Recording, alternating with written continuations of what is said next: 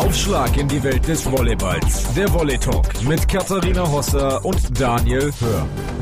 Hallo und herzlich willkommen, liebe Zuhörer, zu einer neuen Ausgabe des Volley Talks. Daniel dreht noch an den Reglern, aber jetzt ist er bei mir. Hallo Daniel. Ich bin hochkonzentriert. Hallo Kathi. Ja, wir lachen hier so fröhlich vor uns hin, aber eigentlich ist es wie letztes Jahr. Vor einem Jahr haben wir, glaube ich, mit Hannes Kronthaler gesprochen. Jetzt müssen wir wieder verkünden, ein Aus eines Volleyball-Bundesligisten, die Volleyball-Bisons aus Bühl, starten 2021, 2022 nicht mehr in der Volleyball-Bundesliga bittere Nachricht, ja. Und das ist ja auch der zweite Verein schon aus der Region, auch letztes Jahr der TV Rottenburg, der Adalas, der dir, glaube ich, am meisten wehgetan hat in deinem Tübinger Herz.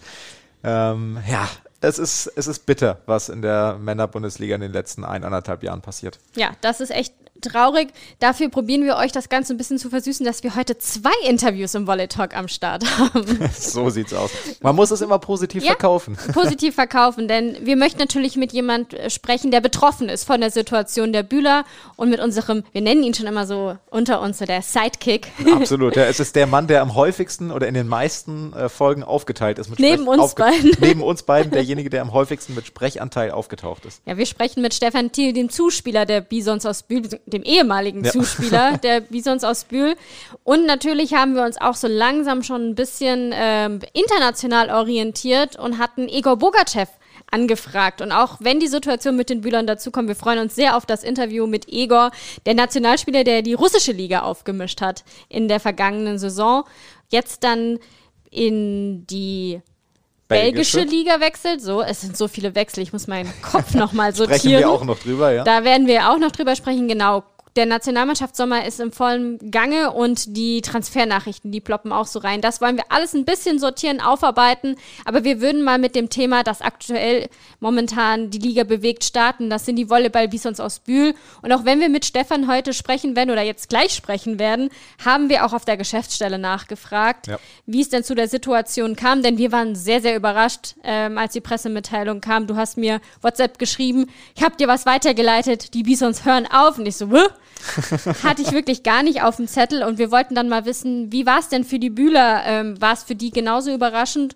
Und es war tatsächlich so, wurde mir von Oliver Stolle, dem Manager, geschrieben, ja, die Entscheidung fiel tatsächlich erst am 6.5., am Donnerstag, dass äh, die Bisons nicht mehr antreten werden in der neuen Saison. Und wir haben auch gefragt, ja, wie wurde das denn verkündet? Weil es war ja alles super schnell. Und dann hieß es da auch in der Nachricht, in der E-Mail, die wir bekommen haben, die Spieler haben es via Pressemitteilung, teils Telefonaten oder Textmessages erfahren, je nachdem, was früher eingetreten ist.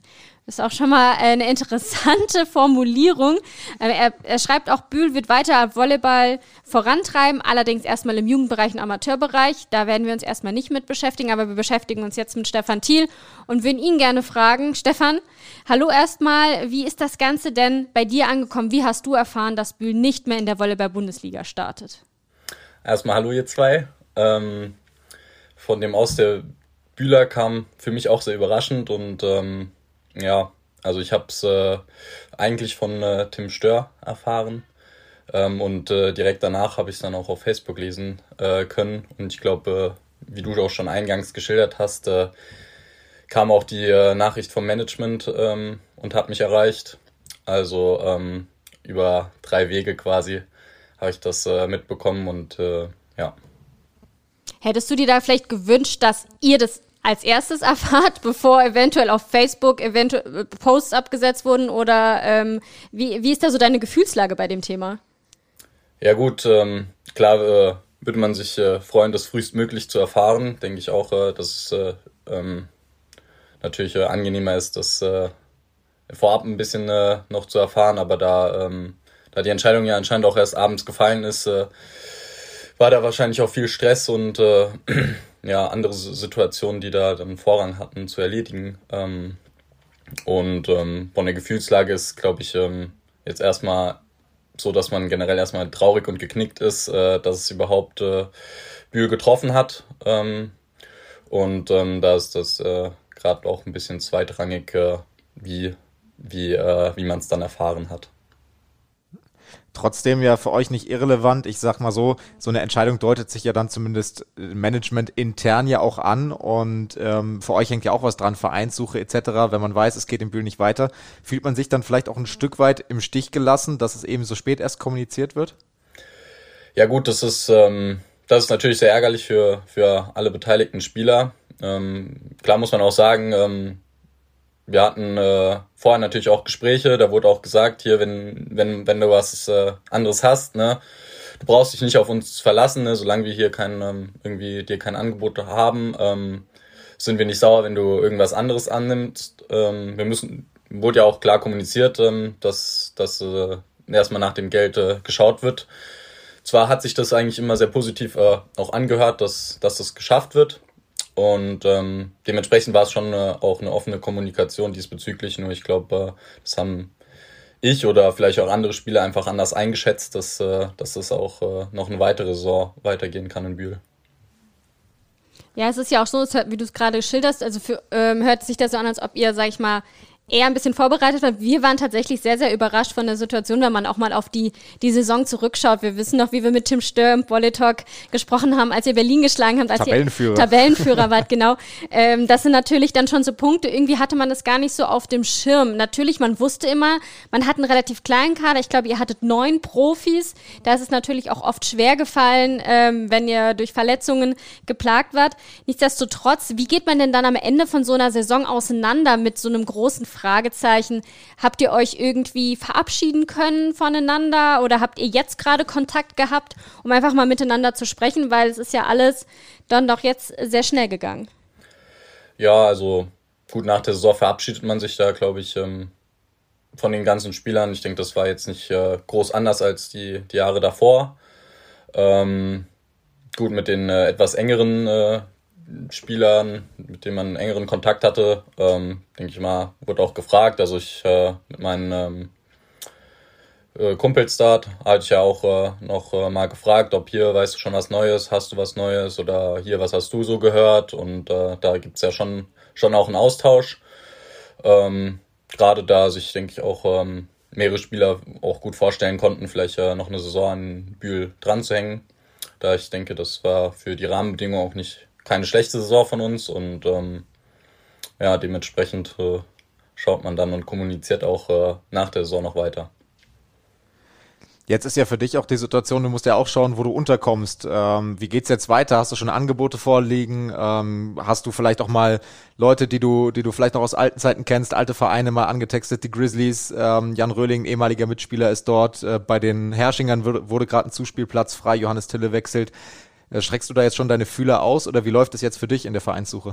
Ja, also klar hatte man vorher schon Kontakte. Ähm, das war jetzt auch, ähm, ist jetzt vielleicht auch ein bisschen äh, zu riskant, wenn man jetzt in Bühlen noch gar keine feste Zusage hat oder sowas. Ähm, da hat man natürlich auch schon die Augen und Ohren offen gehalten ähm, und äh, nach Alternativen geschaut, weil man sich ja da jetzt auch nicht ganz drauf verlassen kann, ähm, wenn da jetzt noch nichts fest ist. Und äh, dementsprechend äh, war ich da schon auch äh, aktiv davor. Und ähm, das äh, hat sich jetzt durch die, die, Neu die Neuigkeiten da am Freitag ähm, nochmal etwas intensiviert und die Suche. Und ähm, ja, muss man halt mal schauen, äh, was da noch für Positionen überhaupt frei sind. Ja. Ja, das ist jetzt zum einen auf der persönlichen Ebene natürlich für jeden persönlich so eine Tragödie sozusagen, dass man einen Verein suchen muss. Man weiß noch ganz genau, so Bühl war ja auch ein bisschen das Auffangbecken für die österreichischen Spieler gewesen. Rings, Eis, Grundtaler kamen ja auch letzte Saison. Aber jetzt mal auf die Saison gesehen, du hast schon angesprochen, es war sicherlich keine schlechte Saison von Bühl, die gespielt wurde. Und dennoch kommt es jetzt zu dieser Entwicklung. Würdest du sagen, es ist wirklich komplett Corona-bedingt, dass es jetzt so gekommen ist? Oder muss man auch sagen, die kleineren Standorte haben es halt einfach zu schwer in der Volleyball-Bundesliga?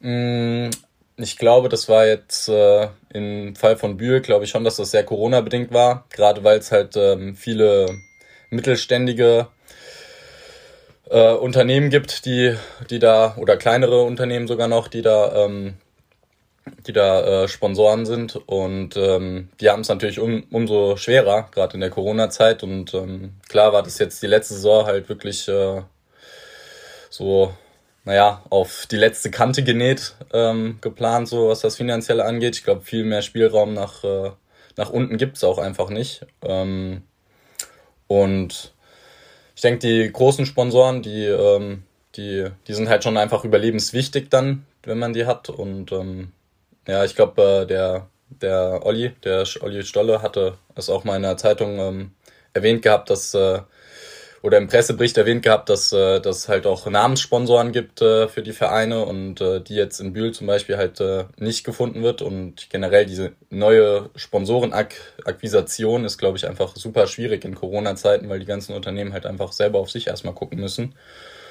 Und ähm, ich denke, das war die Saison war einfach wieder so ein ähm, vielleicht ein kleiner Lichtblick nach dem nach der Saison von davor dass es wieder bergauf geht, dass man äh, gute Spiele zeigt, dass man gegen Berlin, gegen Friedrichshafen gewinnen kann, gegen den Pokalsieger gewonnen hat. Also ich denke, das, da waren schon gute, gute Spiele einfach dabei.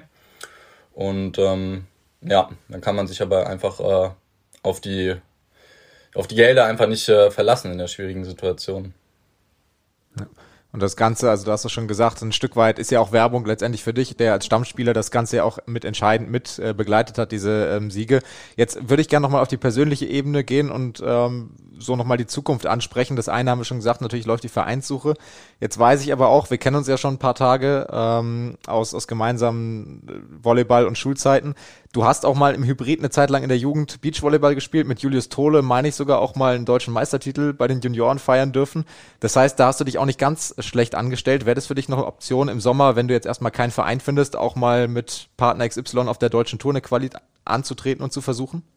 Ähm, es wäre wär auf jeden Fall eine, eine lustige Idee, ähm, aber ich denke, da bin ich dem äh, Hallenvolleyball auch einfach äh, zu, zu verbunden und ähm, ich habe mich auch eigentlich von Anfang an dafür entschieden und ich denke, das sind auch meine, meine Qualitäten, die hier in der Halle sind und äh, im Beachvolleyball müsste ich dann da doch noch ein paar Übungsstunden einlegen, damit ich da vielleicht ansatzweise auf das Niveau da komme. Aber ich denke, es wird auf jeden Fall in der, in der Halle da weitergehen. Ja, ich bin gespannt. Ansonsten Übergangssaison in Kriftel und beim alten Verein und dann, die spielen jetzt auch mittlerweile zweite Liga und dann geht's wieder hoch. Wir drücken auf jeden Fall alle Daumen, ich glaube, ähm, das kann ich sagen und hoffen, dass wir so viele wie möglich, also nicht nur dich, sondern auch natürlich Tim Stör, Niklas Kronthaler, Flo Ringseis wie sie alle heißen, dass wir die weiter in der Liga behalten. Die Truppe hat nämlich richtig viel Spaß gemacht in der letzten Saison.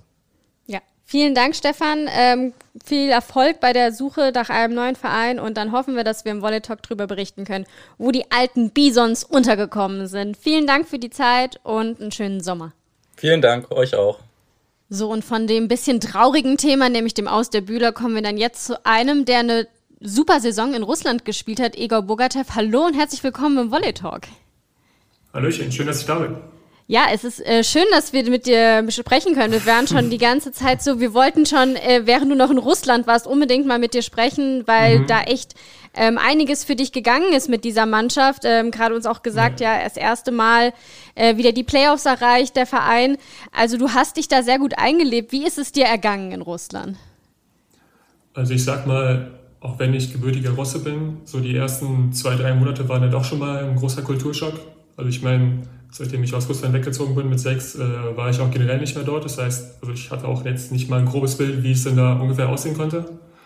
Und ich meine, wenn du da aus Deutschland ankommst, wo im September noch äh, 25 Grad waren und am ersten Tag dort sind direkt schon äh, 0 Grad, ja, das war dann schon mal erstmal äh, eine Umstellung. Aber so im Großen und Ganzen lief das Jahr echt super. Ich habe mich wirklich echt schnell adaptiert an die ganze Umgebung und ja, also bin wirklich super zufrieden, dass ich den Schritt gemacht habe muss uns vielleicht nochmal irgendwie geografisch verorten, wo in Russland du überhaupt warst. Da geht es ja irgendwie von quasi noch Europa bis hinter zu Sibirien und äh, mhm. ähm, ganz anderen Gefilden, sage ich mal. Also wenn man auf die Karte schaut, ist, glaube ich, schon ziemlich die Mitte vom Land, ähm, eher ein bisschen nördlich orientiert und ja, entsprechend waren dann auch die Temperaturen dort. Du hast gerade schon gesagt, fand ich ganz interessant. Ich hatte mir die Frage aufgeschrieben, hattest du Eingewöhnungsschwierigkeiten oder hat es dank der russischen Wurzeln direkt geklappt, in der Hoffnung, dass du sagst, ja, ich kann die Sprache, alles gut, zwei Tage und dann lief das. Aber das heißt, diese, allein schon der, der, der Umweltgedanke in Anführungsstrichen, dass es so viel kälter war, dass, äh, dass es dann doch anders aussah als in Berlin, als du es gewohnt bist, ähm, hat dann schon dafür gesorgt, dass es, ähm, dass es ein bisschen gedauert hat. Ja, also ich sag mal, in der Sprache ging es eigentlich ganz gut. Das war jetzt, sage ich mal, nur so dieses prinzipielle in der Mannschaft einfinden. Dadurch, dass die auch schon, ich glaube, im Juli mit der Vorbereitung begonnen haben und ich ja erst im September dazugekommen bin, wegen Visumschwierigkeiten. Ähm, aber ja, also die größte Umstellung war halt wirklich einfach so neues Land, neue Umgebung, sieht irgendwie alles komplett anders aus und aber wie gesagt, dadurch, dass ich mich dann auch relativ schnell durch die Sprache in die Mannschaft gefunden habe und so, dann gewöhnt man sich auch schneller an Dinge. Ja, das ist ja ein Riesenvorteil, wenn sonst, sage ich mal, ein Europäer nach Russland kommt. Ich kann mir vorstellen, dass es super schwierig ist, mit der Sprache sich da zurechtzufinden. Also ein großer Pluspunkt, den du mitgebracht hast. Haben die Mitspieler dich denn überhaupt als wirklich einen ausländischen Spieler wahrgenommen? Hast du das Gefühl gehabt? Mm, also ich sag mal, von der Mentalität, was ich so mir sagen lassen, sagen lassen habe, waren das schon, sage ich mal, so Unterschiede, dass man halt, ich weiß nicht, ich habe nicht mal ein Beispiel, aber zum Beispiel auch bei der Aussprache oder so, dadurch, dass ich ja auch nie so, sage ich mal, das Umgangssprachliche gelernt habe, ähm, weil also logischerweise spricht man mit den Eltern anders als mit Freunden, ähm, hat man dann schon irgendwie mal so ein bisschen Akzent oder so rausgehört, aber also das vergisst man dann auch so schnell dann, weil wie gesagt, dadurch, dass ich mich auch an die Sprache dann relativ schnell gewöhnt habe und alles, ähm, da hat man dann auch den Ruf von einem Einheimischen gehabt. Ja, und dann äh, dieser Ruf, der hat dann vielleicht auch geholfen. Ihr habt eine überragende Saison gespielt. Neunter seid ihr am Ende geworden. Ähm, mhm. Kathi hat schon gesagt, das erste Mal seit 20 Jahren, glaube ich, hast du uns im Vorgespräch noch gesagt, in den Playoffs mhm. überhaupt. Ähm, da höre ich raus, dass, also das scheint eine Mörder-Saison gewesen zu sein. Wie bewertest du das jetzt nochmal im Nachgang? Auf jeden Fall. Also die Mannschaft hat ja, sage ich mal, generell eher einen schlechteren Ruf in der Liga gehabt. Auch, auch dadurch, dass das Budget, sage ich mal, relativ begrenzt ist. Aber dafür haben wir wirklich eine unglaubliche Truppe zusammenbekommen. Also wir haben ja auch, glaube ich, fünf Spiele, glaube ich, ja doch fünf Spiele verloren äh, mit 2-3. Das heißt, gewinnen wir die, dann stehen wir auch nochmal ganz woanders. Und ich sag mal, äh, das waren dann auch so Spiele, wo dann vielleicht ein, zwei Video-Challenges sogar dann den Ausgang entschieden haben. Und ja, dafür, dass es halt so gut war, hat man, hat man theoretisch sogar noch äh, Potenzial auf mehr. Aber wie gesagt, ähm, das lief wirklich so super für, die Team, für das Team, auch für die Leute generell. Ähm, ich meine, sieht man da auch an den, Transfer, an den Transfers, dass ich glaube, außer drei oder vier Leute äh, von den ganz Jungen wechseln ja auch dann zu Top-Teams oder anderen Mannschaften in Russland. Ähm, also kann man schon sagen, dass es nicht nur für mich, aber auch für das Team äh, generell und die Spieler ein gutes Jahr war. Ich stelle mir das auch krass vor. Du kommst aus Düren, hast dann noch Pokalfinale gespielt, ja 2020, äh, so das letzte große Event auch vor Zuschauern letztendlich in Deutschland. Mhm. Ähm, und kommst dann nach Russland zu einem Team, wo man sagt, okay, das ist jetzt, da spielst du zwar in der russischen Liga, aber du stellst dich eher darauf ein zu verlieren und dann spielst du gegen Kasan und gewinnst, spielst gegen Belgorod und gewinnst. Das muss mhm. doch Irrsinn in deinem Kopf gewesen sein. Ja, auf jeden Fall. Also ich meine, entsprechend groß war dann auch so die Euphorie im Team und generell im ganzen Drumherum. Also ich meine, das wussten alle, sage ich mal, dass man schon prinzipiell ein besseres Team aufgestellt hat, sage ich mal, als in den Jahren davor. Das hatte ich auch schon, bevor ich überhaupt angekommen bin, habe ich das schon äh, den Leuten vorausgesagt, dass es ein gutes Jahr wird. Ähm, aber dass es dann tatsächlich so gut lief, also ich meine, es konnte keiner erwarten, hat auch keiner. Und ja, wie gesagt, äh, umso süßer waren dann solche Siege. Daniel hat es gerade angesprochen. Wir hatten noch das Pokalfinale in Deutschland, äh, in Mannheim. Ich glaube, über 10.000 Fans waren noch da. Mhm. Danach war nichts mehr mit Zuschauern. Aber wenn man nach Russland geschaut hat, auch, war ja auch Champions League Turnier gewesen etc., mhm. da sieht man auf einmal eng zusammenstehende Zuschauer. Mhm. Wie makaber findest du das auch selber, der das ja aus Deutschland auch ganz anders gewohnt war? Oder mhm. sagst du, ich habe das ganz anders wahrgenommen und sehe das gar nicht so, wenn das da alles im Griff ist, fand ich das auch okay, dass Fans da waren. Ähm, ja, ich sag mal, dann hat man so schon gemischte Gefühle, wenn man sozusagen mitbekommt, was da in Deutschland abgeht, dass du da ja, schon blöd angeschaut wirst, wenn du generell überhaupt aus dem Haus gehst. Ähm, aber das war auch in Russland total abhängig von sozusagen dem Bundesland, wo du lebst. Beispielsweise bei uns hast du, ich glaube, nur in den letzten zwei, drei Spielen sozusagen Zuschauer gehabt, aber ansonsten war die Halle auch das ganze Jahr leer.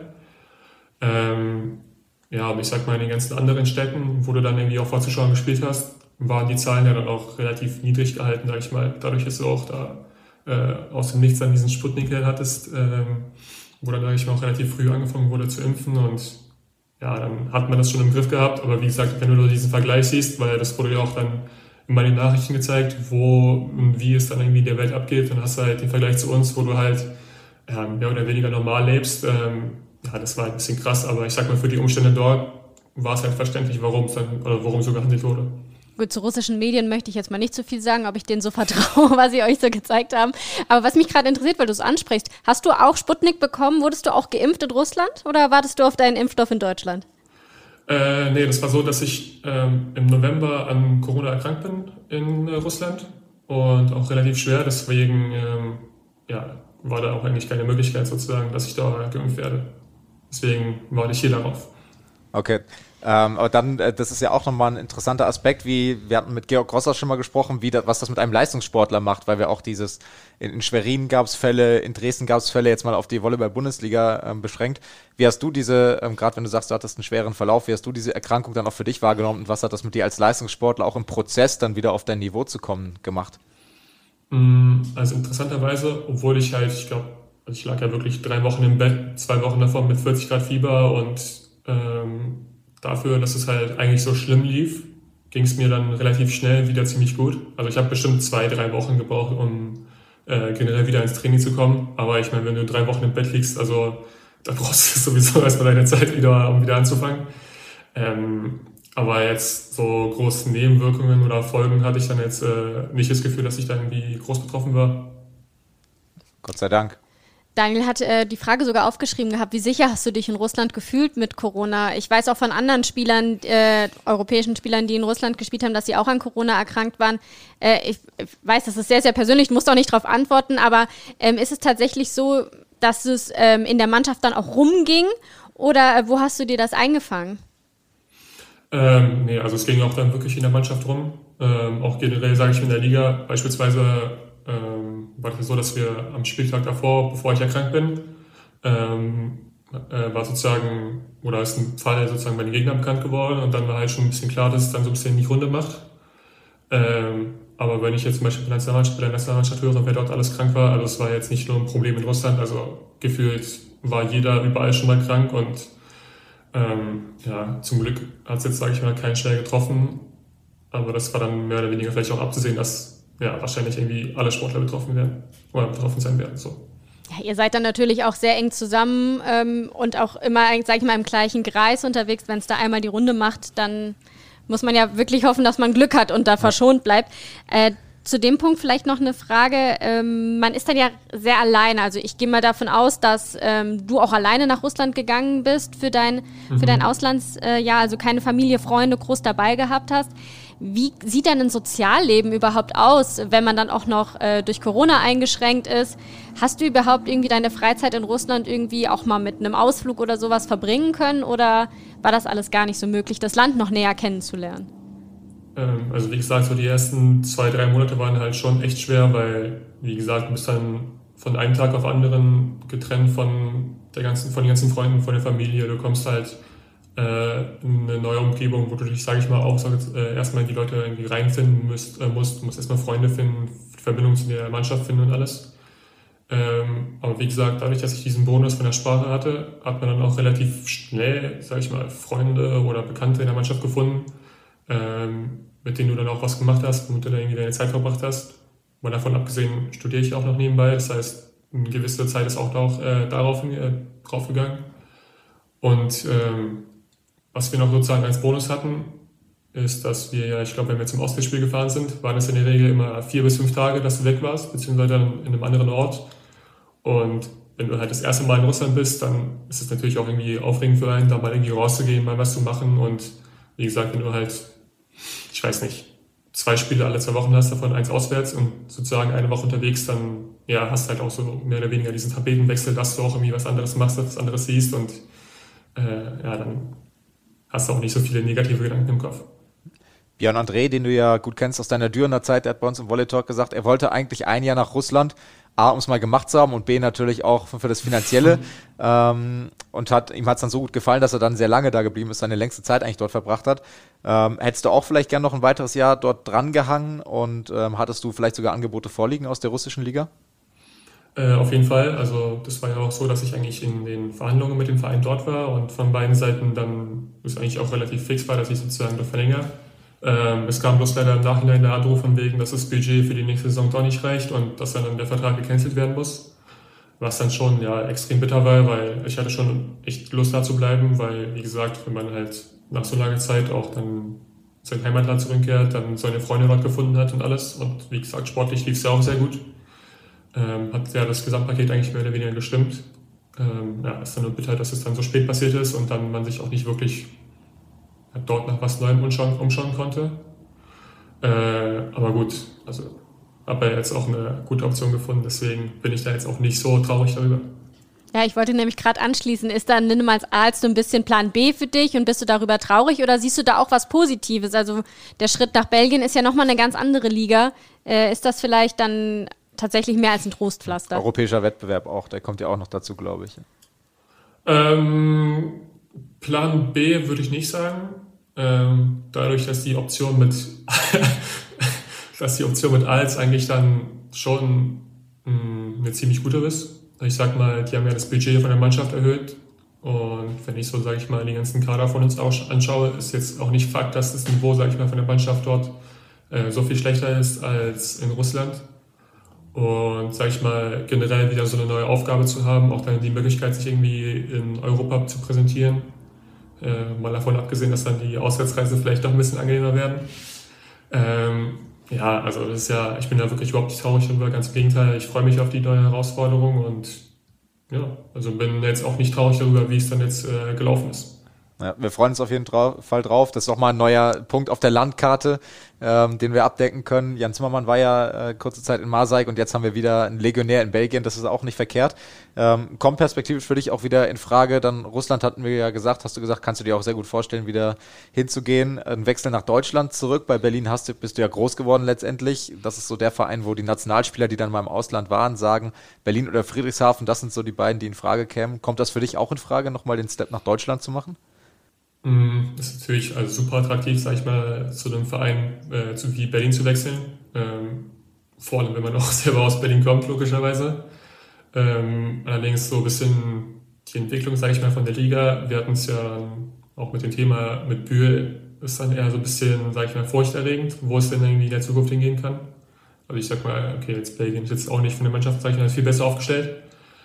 Ähm, aber also ich meine, wer weiß, was da jetzt in der, in der Zukunft in Deutschland passiert. Ich sag mal, wenn die Liga wieder dorthin geht, wo sie vor zwei, drei Jahren war, dass du dann, ich weiß nicht, Top-Mannschaften in Frankfurt, in Innsbruck hast und so, dass man eigentlich wirklich eine positive Entwicklung hatte, dann wäre so ein Schritt, sage ich mal, auch wieder attraktiv. Aber jetzt im Moment, äh, ja, es ist eher so lala. Wir, wir haben gerade schon gesagt, also Russland, nur weil es dieses Jahr nicht mehr geklappt hat, heißt ja nicht, dass äh, das in den weiteren Jahren nicht kommen kann. Die Karriere ist ja noch sehr jung bei dir, Igor. Das müssen man, darf man ja auch nicht ja. vergessen. Ähm, gibt es denn dann noch weitere Ziele, die man sich dann so, wenn man jetzt mal schon mal den weiten Schritt ins Ausland gewagt hat, wo man sagt, oh ja, das habe ich gut gemeistert, das und das könnte ich mir auch noch vorstellen. Gibt es da noch ein bisschen was auf der Volleyball-Landkarte? Hm, also ich sag mal, da bin ich auch ein bisschen offen dafür, was die Zukunft so bringt. Aber ich meine, also logischerweise jeder, jeder Volleyballer träumt mehr oder weniger davon, mal nach Italien zu spielen. Polen ist logischerweise attraktiv, aber auch Frankreich und dadurch, dass ich ja auch generell ein bisschen sprachenaffin bin und dann auch Lust habe, irgendwie was Neues zu entdecken und dann auch noch passend zum Studium, äh, ja, bin ich da auch äh, irgendwie offen für alles. Aber wenn ich die Möglichkeit nach Russland zu, äh, ja, bekommen würde, nochmal hinzuwechseln, dann würde ich es auch auf jeden Fall machen. Du hast gerade gesagt, sprachenaffin. Ich wollte nämlich sagen, vielleicht hast du ja noch irgendwelche Sprachtalente in dir, die dir vielleicht sowieso den Weg aufzeigen, wo es noch hingehen kann. Oder ähm, hat es doch irgendwas, studierst du was mit Sprachen? Ähm, nimm uns da kurz mal mit. Ähm. Also ich studiere auf International Management, was ja so ein bisschen so dieses ja, Verstehen von Kulturen und äh, untereinander irgendwie angeht. Und ähm, ja, das ist ja auf jeden Fall wertvoll, wenn man, sage ich mal, Erfahrungen im Ausland mitnimmt. Und ich sag mal, ich hatte jetzt in Russland meine Erfahrungen, jetzt äh, kommt Belgien dazu, wo du, sag ich mal, auch schon wieder zig verschiedene Kulturen irgendwie in einem Land hast. Also ich meine, ich weiß nicht mal genau, was die da in der Mannschaft sprechen, ob die da jetzt wirklich äh, Flämisch sprechen oder, oder, Französisch oder wahrscheinlich ein Mix aus allem. Ähm, und ja, deswegen äh, bin ich ja auch irgendwie, also freue ich mich auch über alles. Egor, wir sprechen immer ganz oft über die Situation in der Nationalmannschaft. Das ist eine unglaubliche Dichte an Leistung, die ihr auf der Annahme-Außenposition ins Team bringt. Wie siehst du da deine Chancen? Du sagst ja, du hast unbedingt Lust daran teilzunehmen, an der EM auch. Ähm, wie, wie siehst du da momentan die Leistung? Mm, also ich war ja jetzt äh, zwei Wochen in Chiembaum, wo man so ich mal dann auch die anderen Spieler gesehen hat und ähm, sich dann mit denen auch messen kann. Und im Vergleich zum Jahr davor, nach dem Jahr in Russland, denke ich, dass ich da auch wirklich nicht nur einen Schritt, ich glaube auch sogar zwei große Schritte gemacht habe und da von der Leistung auch aufgeholt habe. Ähm, deswegen Also finde ich auch dann für mich, sage ich mal, total legitim, wenn ich da nicht nur mitgenommen werde, sondern auch sozusagen spiele.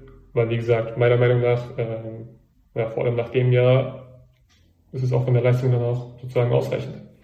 Äh, es ist total wichtig, sich selber ja auch einzuschätzen, wie du sagst, aber auch mal die Konkurrenz zu sehen. Ich weiß, dass die Stimmung in der Nationalmannschaft, ihr versteht euch alle sehr, sehr gut untereinander.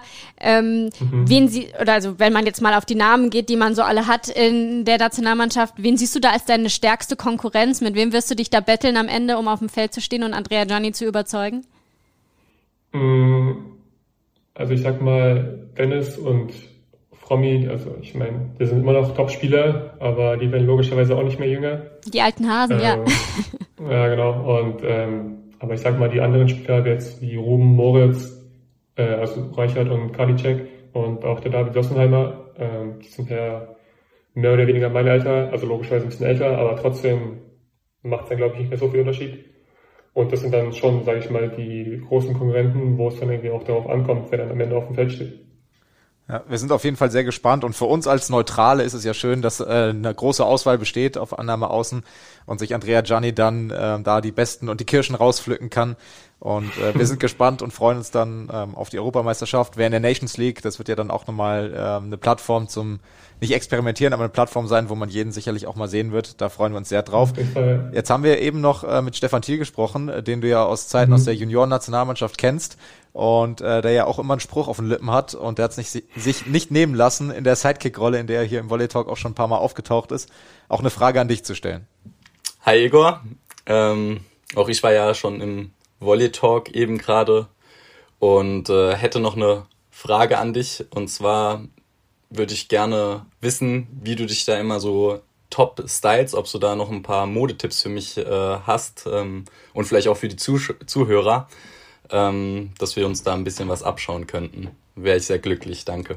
Ja, gute Frage. Also ich sage, sieht man jetzt bei FaceTime nicht, aber ich habe ja so ein schönes Winnie Pooh dann. Das zeige ich gerade in die Kamera hier. Ähm, ja, wo kommt das her? Also ich sag mal, meine Mutter war so ein bisschen stilaffin immer. Also ich glaube, das ist, glaube ich, auch so generell äh, in der russischen Mentalität verankert, dass man, ja, wenn man nicht da irgendwie komplett gestylt ist, nicht mal zum Supermarkt gehen würde. Ähm, also ganz extrem ist glaube ich natürlich nicht, aber ja, ich sag mal, da wurde schon so ein bisschen was in die Wiege gelegt und ich sag mal, wenn du dann äh, in Berlin aufwächst unter den ganzen Leuten, wo dann ja, ein Stil irgendwie auf den anderen trifft, dann, ja, ich weiß nicht, da kupfert sich natürlich auch ein bisschen was ab. Aber ich sag mal, Stefan ist so top gestylt, dem kann ich gar nichts mitgeben.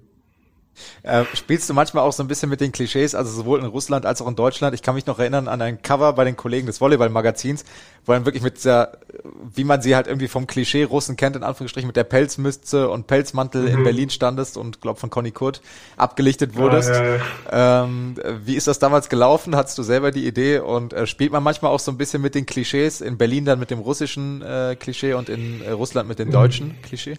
Ja, das ist ja mal so ein lustiger Spruch, weil es war ja wirklich so, dass ich dann in Russland als Deutscher angesehen wurde und in Russland, äh, und in Deutschland bin ich dann der Russe.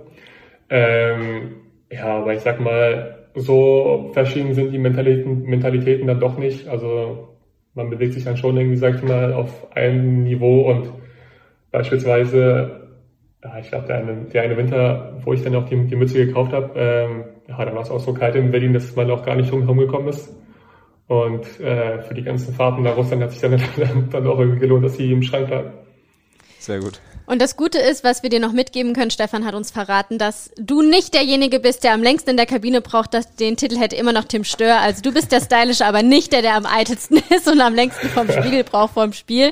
Also von daher vielen, vielen Dank, Egor, für die Einblicke in dein Leben in Russland. Wir wünschen dir alles Gute für den Kampf um das EM-Ticket. Wir werden das mit Spannung verfolgen und dann sind wir gespannt, wer da für Deutschland nachher Anna mal außen spielen wird. Egor, vielen Dank, alles Gute für den Sommer und vor allem bleib gesund. Dankeschön, danke, dass ich dabei sein darf. Oder dabei sein durfte, besser gesagt. Werbung Anfang. Werbung Ende. So, Daniel, das war mal eine Ansage. Und Ansagen sind auch einige Transfers, die getätigt werden, vor allem von unseren Nationalspielern. Da wollen wir mal ein bisschen Licht ins Dunkel bringen.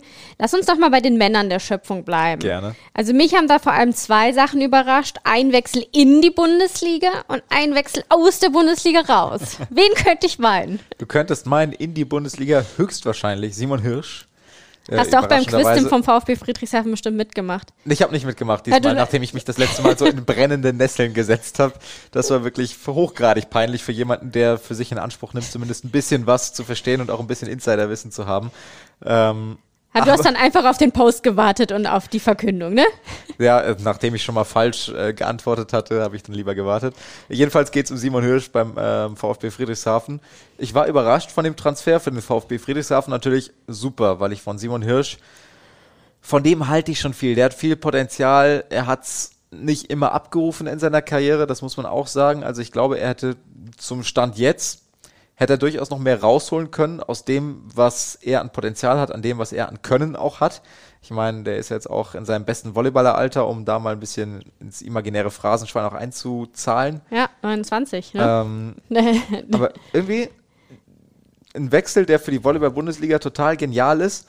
Ähm, und ich bin gespannt, wie er sich beim VfB Friedrichshafen macht, wie das Team dann auch darum aufgebaut wird. Aber ich finde es ja prinzipiell cool, wenn deutsche Nationalspieler, die, er hat in Frankreich gespielt, er hat lange Jahre in Italien für Milan, für Monza, für Latina gespielt, also auch namhafte Vereine durch, ähm, dass die wieder zurückkommt in die Volleyball-Bundesliga. Das ist ja prinzipiell erstmal schön, auch wenn die Situation in der Bundesliga eher schwierig ist. Ich freue mich auf ihn. So, und mein zweites Rätsel. Dein zweites Rätsel. Nationalspieler wechselt aus der Bundesliga. Johannes Tille. Ja! Sehr gut, siehst du mal. Das war auch der einzige, den ich noch hier stehen hatte auf meinem Zettel.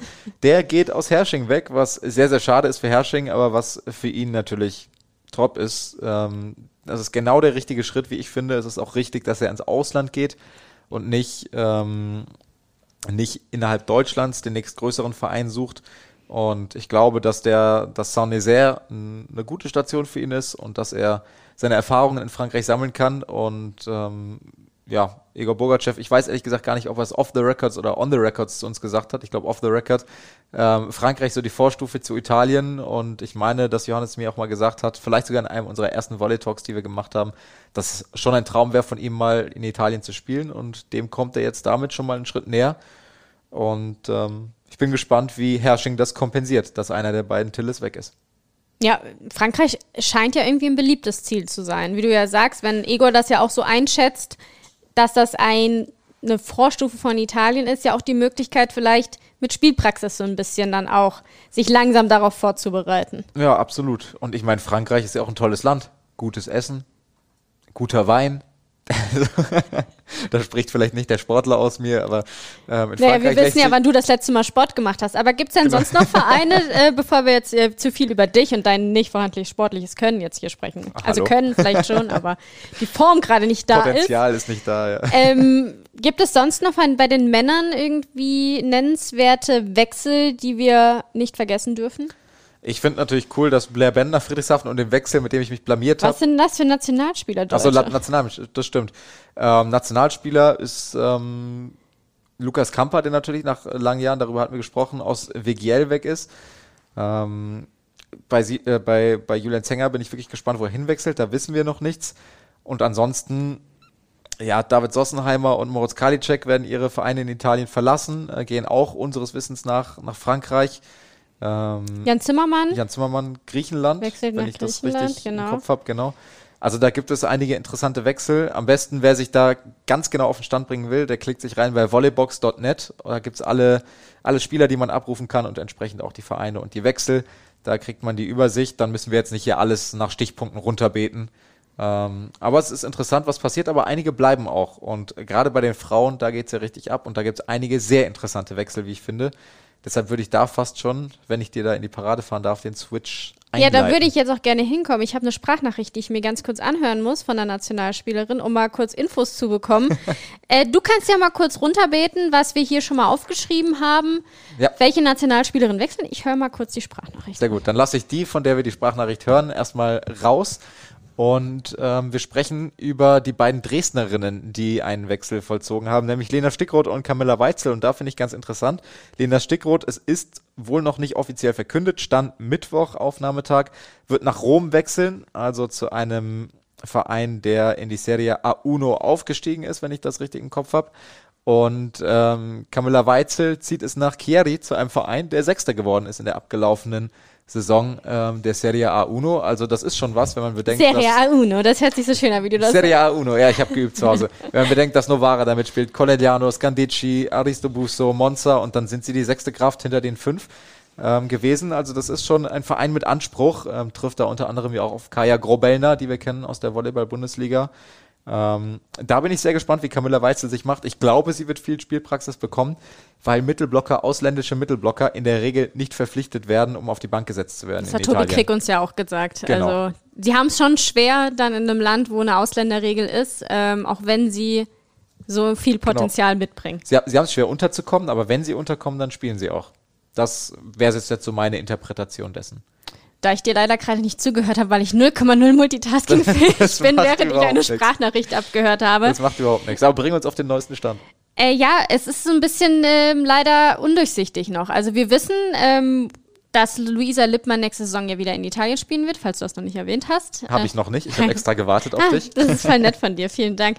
Wie heißt das? Serie A Uno? Serie A Uno. da wird äh, Luisa Lippmann bei Scandici spielen. Zusammen mit Hanna Ortmann, steht hier ja. auf meinem Zettel. Genau, Hanna Ortmann von Monza nach Scandici. Scandici, der Ex-Verein von Kimberly Drevniok, die wiederum ja nach Frankreich äh, die Rochade sozusagen macht in den Verein von Ivana Wanjak gemeinsam mit Pia Kästner. Genau, und ähm, wir haben uns nämlich gefragt, äh, wer spielt denn eigentlich Champions League? Und ähm, das ist ähm, wohl noch nicht so ganz klar, wer, ob die ersten drei fix Champions League spielen, der vierte eventuell Quali. Also da sind wir gespannt, ob wir Luisa Lippmann und Hannah Ortmann dann auch in der Champions League in Action sehen werden. Das wussten sie selber nicht. Ja, wir, wir können äh, von dem mal versuchen, Rückschlüsse zu ziehen, wie es letztes Jahr war. Ähm, da haben die ersten drei der Serie A Uno, haben, um den Namen nochmal genannt zu haben, mit Macht ein Trinkspiel draus. ja, ja, stimmt, stimmt. Ähm, mit Scandici, mit äh, Novara und mit Corneliano, die haben alle Champions League gespielt. Und da war ja noch Busto Ariso. Ich hoffe, das ist auch richtig ausgesprochen. Bestimmt. Ähm, wenn nicht, äh, gebt mir verbal einen auf den Deckel gerne. Ähm, die haben auch Champions League gespielt, mussten sich durch die Quali kämpfen. Entsprechend, wenn man sich die Tabelle von dieser Saison anschaut, auf 1 Corneliano, auf 2 Novara, auf 3 Monza mit letzte Saison ja noch Hanna Ortmann und auf 4 eben Scandici. Wenn das so bleibt wie in der vergangenen Saison, dann spielt Scandici die Champions League Qualifikation und ich denke, Italien wird da keinen Platz verloren haben. Von daher wird äh, Scandici mal mindestens Qualifikation für die Champions League spielen. Davon würde ich jetzt einfach mal ausgehen. Ist sicherlich auch der Anspruch äh, von unserer deutschen Topspielerin, dass sie ja. in der Champions League vertreten sein wird.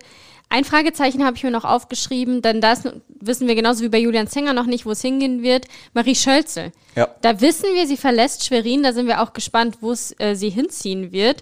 Und jetzt sind die Mädels ja erstmal alle auch zusammen. Am 25. Mai startet ja dann die Nations League. Ähm, wenn man mal ein bisschen auf, äh, sag ich mal, nächstes Jahr vielleicht schon mal schaut. Also es ist ja gerade sozusagen der neue Olympiazyklus, alle sehr, sehr enttäuscht gewesen, dass es ja nicht geklappt hat. Ja. Glaubst du, wenn man jetzt auch sieht, wie viele auch gerade dann von Dresden, von den Nationalspielerinnen dann auch den Schritt ins Ausland wagen, glaubst du, dass das Niveau in der Nationalmannschaft dadurch höher wird, wenn auch mehr Spieler im Ausland sind? Oder glaubst du, dass da vielleicht auch eine Gefahr drin steckt, wenn man eventuell nicht die Spielzeit mehr so regelmäßig bekommt? Was natürlich wir jetzt nicht wissen, aber jetzt mal in die Glaskugel geschaut. Ich sehe da deutlich mehr Chance als Gefahr, ehrlich gesagt, weil gerade die jungen Spielerinnen, die ja jetzt teilweise schon tragende Säulen dieser Nationalmannschaft sind, also eine Pia Kästner wird gemeinsam mit Denise Imudo die Zuspielrolle ja übernehmen jetzt in der Nationalmannschaft nach dem Karriereende von äh, Denise Hanke Siehst du Magda Krücker da gar nicht in der Verlosung? Doch, doch, auch, auch. Aber ich glaube, Pia Kästner ist schon äh, nochmal vorne dran, vielleicht ein bisschen mit, mit gemeinsam Denise Imudo. Ähm, haben ja dann beide auch bei einem höherklassigeren Verein gespielt als Magda Krücker bei Straubing, auch wenn die eine tolle Saison gespielt hat. Ich habe sie auch gewählt, neben Denise Imudo und Pia Kästner. Äh, War das keine geheime Wahl? Weiß ich nicht. ähm, hiermit habe ich es ausgeplaudert. Ähm, bin auch ein Fan von ihrem Spiel, aber ich sehe Pia Kästner und ähm, Denise Imudo noch einen Ticken vorne dran. Und gerade für Pierre Kästner ist es super, ähm, den Schritt ins Ausland zu gehen, nach Frankreich zu gehen. Die wird sich da entwickeln. Und auch Camilla Weitzel ist natürlich in Dresden, Alexander Weibel, unheimlicher Taktiker. Also wir können es, glaube ich, sagen, wir haben kurz vor dem Volley Talk nochmal mit ihm telefoniert und nochmal kurz, ähm, kurz in die Tiefe geschaut, in die Finalserie ähm, Dresden gegen Stuttgart. Einer, der den Volleyball liebt und lebt und auch Lena Stickroth hat ja gesagt, keiner, der, der schafft mir so ein breites Verständnis an Taktik und das ist jetzt dieser Werkzeugkasten, der pickepacke voll ist von Camilla Weitzel, aber natürlich war sie da ja auch in ihrem Wohlfühlumfeld in Dresden. Und wenn sie in Italien spielt, gehe ich davon aus, dass die einen Riesensprung machen wird, weil die top vorbereitet ist und jetzt nochmal in einem anderen Umfeld sich beweisen muss und da nochmal, und wir haben es auch gesehen, international in der Nationalmannschaft hat sie auch nochmal besser gespielt, finde ich, als in Dresden. Und äh, das kann eine Riesenentwicklung geben. Hanna Ortmann wird durch die Champions League nochmal einen Sprung machen. Hat sie ja mit Monza bisher hat sie ja CEV Cup gespielt. Jetzt hat sie ihr erstes Jahr Champions League bei Scandici. CEV Cup gewonnen sogar. CEV Cup ne? gewonnen zweimal. Ähm, die wird auch nochmal einen Sprung machen. Und ähm, deshalb gehe ich davon aus, dass es der Nationalmannschaft, make a long story short, eher hilft als schadet. Wenn wir mal auch auf Luisa Lippmann schauen, war es für dich logisch, dass sie ähm, diese sehr physischen Ligen, die sie gespielt hat mit China und mit Russland, nicht nochmal ein drittes Jahr sozusagen hinten dran packt, dass sie sich eher vielleicht nochmal nach einem Engagement, wo sie ganzjährig spielen kann, ähm, sich was sucht, dass sie deswegen eher wieder nach Italien geschaut hat? War das für dich logisch oder hättest du gedacht, sie nimmt nochmal eine Saison ich find's woanders mit. Also ich finde es die komplett richtige Entscheidung, weil das natürlich erst in, in äh, Fernost zu spielen, da gibt es ja auch nicht nur China, sondern auch Südkorea, da kennen wir es von Georg Grosser von 2016. Ähm, das ist eine extrem physisch anspruchsvolle Liga, gerade für die ausländischen Diagonalangreifer. Weil das ist dann, die, die sind alle so von der Spiellast wie eine Crystal Rivers in Stuttgart. Und das ist brutal. Und die haben ein enormes Pensum. Und dann geht sie nach Russland in eine Liga, die beinhart ist, wirklich, wird da Meister mit äh, Lokomotiv Kaliningrad. Und ähm, das ist auch nochmal eine Riesenbelastung.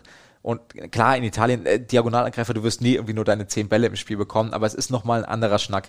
Und ähm, deshalb bin ich wirklich sehr gespannt. Ähm, sie wird auf der Diagonalposition nicht mehr die gleiche Konkurrenz haben wie, ähm, wie Kimberly Drevniok, weil Stijak wechselt und ähm, sie wird spielen und sie wird Angriffslast tragen, aber es wird natürlich eine andere Form des Spiels sein als in Russland und in China und ich finde es die richtige Entscheidung von ihr. Top-Liga, Top-Gegner, du spielst gegen den aktuellen Champions League-Sieger, du spielst gegen den Champions League-Sieger von 2019. Ähm, also da ist alles geboten, was du brauchst und ähm, finde ich sehr gut, dass sie nach Italien geht. Abschließend wollen wir mal nochmal auf die Bundesliga gucken. Ähm, da darfst du uns gerne mal noch vielleicht deine Überraschung ähm, von den letzten Transfers, die es bisher gab, äh, nennen. Ich muss ja sagen, wenn ich da kurz einhaken darf, Nehemiah Mote bleibt uns erhalten, kann man ja, ja sagen. Äh, unterschreibt für zwei Jahre in Berlin. Ähm, muss man schon sagen, Tut natürlich weh für den VfB Friedrichshafen, so einen Spieler zu verlieren, aber immerhin bleibt er in der Bundesliga. Es hat mich echt gefreut, dass er sozusagen da bleibt ja. und vor allem gleich für zwei Jahre. Ja, und der Wechsel hat sich auch schon angedeutet. Also man hat ja schon mal einen Anlauf genommen, dann hatte er sich verletzt und äh, dann hat man wieder von der Verpflichtung Abstand genommen. Ich glaube, so war es. Ich hoffe, ich erzähle jetzt hier keinen kompletten Blödsinn. Er stand schon mal auf der Kaderliste, ich glaube, genau. 2017, 2018, mm, die Saison ja. müsste es gewesen sein. Und ähm, das ist jetzt natürlich der Wechsel, der dann äh, mit etwas Vers äh, Verspätung passiert. Und ich freue mich natürlich. Nehemiah Mote, Paradiesvogel, 2016, spektakulär. 2016 stimmt nach der Saison in Bühl. Äh, damals ja in Bühl gemeinsam mit Sossenheimer und Mayaula, aber das ist wieder eine andere Geschichte. Ähm, aber total, freut mich total für den Jungen, dass er den ähm, Schritt nach Berlin macht und dort auch zwei Jahre unterschrieben hat. Und ansonsten, Blair Ben, Friedrichshafen, habe ich vorhin schon angedeutet. Ja, bei Nationalspieler, da warst du schon wieder. Genau, da war ich komplett in einer anderen Welt, wo ich gedacht habe, dass Lukas van Perkel nach Friedrichshafen wechselt. Man kann sich mal vertun. Ähm, Finde ich auch einen coolen Wechsel, dass, dass, weil das sind einfach Typen auch, äh, gerade Blair Ben, die der Volleyball-Bundesliga gut tun. Wir haben mit Egor drüber gesprochen, kurz angerissen. Wir haben mit Stefan natürlich mit dem Thema drüber gesprochen man hat einen enormen Aderlass in der Männerbundesliga und diese Charaktere, die braucht es jetzt. Und ich bin wirklich froh, dass Leute wie Blair Ben dem Laden erhalten bleiben. Und jetzt darfst du noch deine Überraschung, die dich also persönlich überrascht hat. Positiv wie negativ? Gibt es da was? Ja, also ich freue mich, dass Düren weiter den Weg geht mit jungen Spielern. Also, dass sie, ähm, sie haben ja, jetzt muss ich aufpassen, dass ich keinen Blödsinn erzähle, aber Philipp John haben sie ja verpflichtet auf Diagonal. Sie haben verpflichtet Erik Röhrs auf Außen. Sie haben jetzt ähm, verpflichtet, jetzt muss mir helfen, ähm, ist das Maxi Kersting? Ähm, oder ist das der, der nach Mörs gegangen ist? Ich komme bei den Jungs leider immer durcheinander aus dem Nachwuchsjahrgang. Ich weiß nicht warum. Vielleicht Moritz Eckert. Moritz Eckert, genau, der Libero. Die haben sich mal bei der Europameisterschaft 2018 18, wo sie Europameister auch geworden sind, der U18, haben sich alle die Haare abrasiert und seitdem verwechsel ich die alle.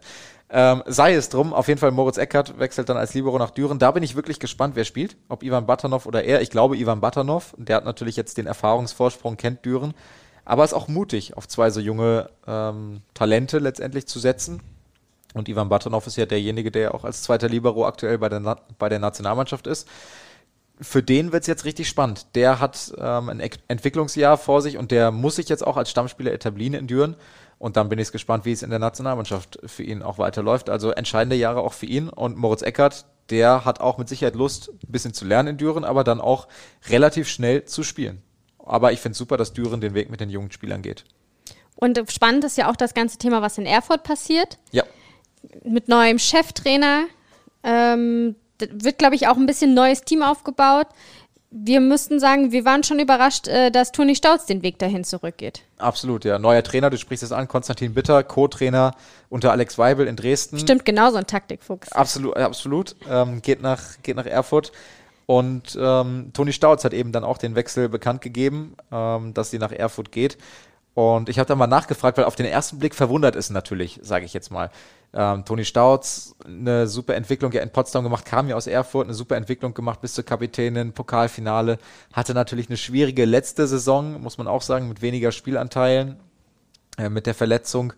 Und äh, dann habe ich sie einfach mal gefragt, ähm, wie es denn da zustande kommt, weil es auf den ersten Blick eben überraschend wirkt, weil Erfurt jetzt eine eher mäßige Saison hinter sich hat, muss man ja auch sagen. Ähm, und da hat sie auch gesagt, ja, sie hat natürlich relativ äh, wenig Spielanteile gehabt und dann auch ein spätes Angebot von Potsdam bekommen. Und dann ist sie einfach nicht mehr zusammengekommen mit Potsdam und hat sich dann umgeschaut. Und ähm, Erfurt hat äh, wohl, beziehungsweise Konstantin Bitter in der Rolle dann als zukünftiger Erfurter Trainer hat dann relativ früh mit ihr Kontakt aufgenommen und sie vom Projekt Erfurt, was er vorhat, mit den Spielerinnen, mit der Art und Weise, wie er Volleyball spielen möchte, auch überzeugt. Und ähm, sie freut sich dann auch in einer Wohlfühlumgebung zu sein. Sie kennt Erfurt und sich da dann wieder zu entwickeln, Spielpraxis zu bekommen. Und sie ist überzeugt davon, dass das in der neuen Konstellation, mit welchen Spielerinnen auch immer, wir wissen noch nicht so viel. Sie sagt, sie weiß es natürlich, aber sie kann uns jetzt natürlich auch nicht die Mannschaftsliste hier leaken. Ähm, aber sie ist optimistisch, dass das gut wird und freut sich auf die neue Saison.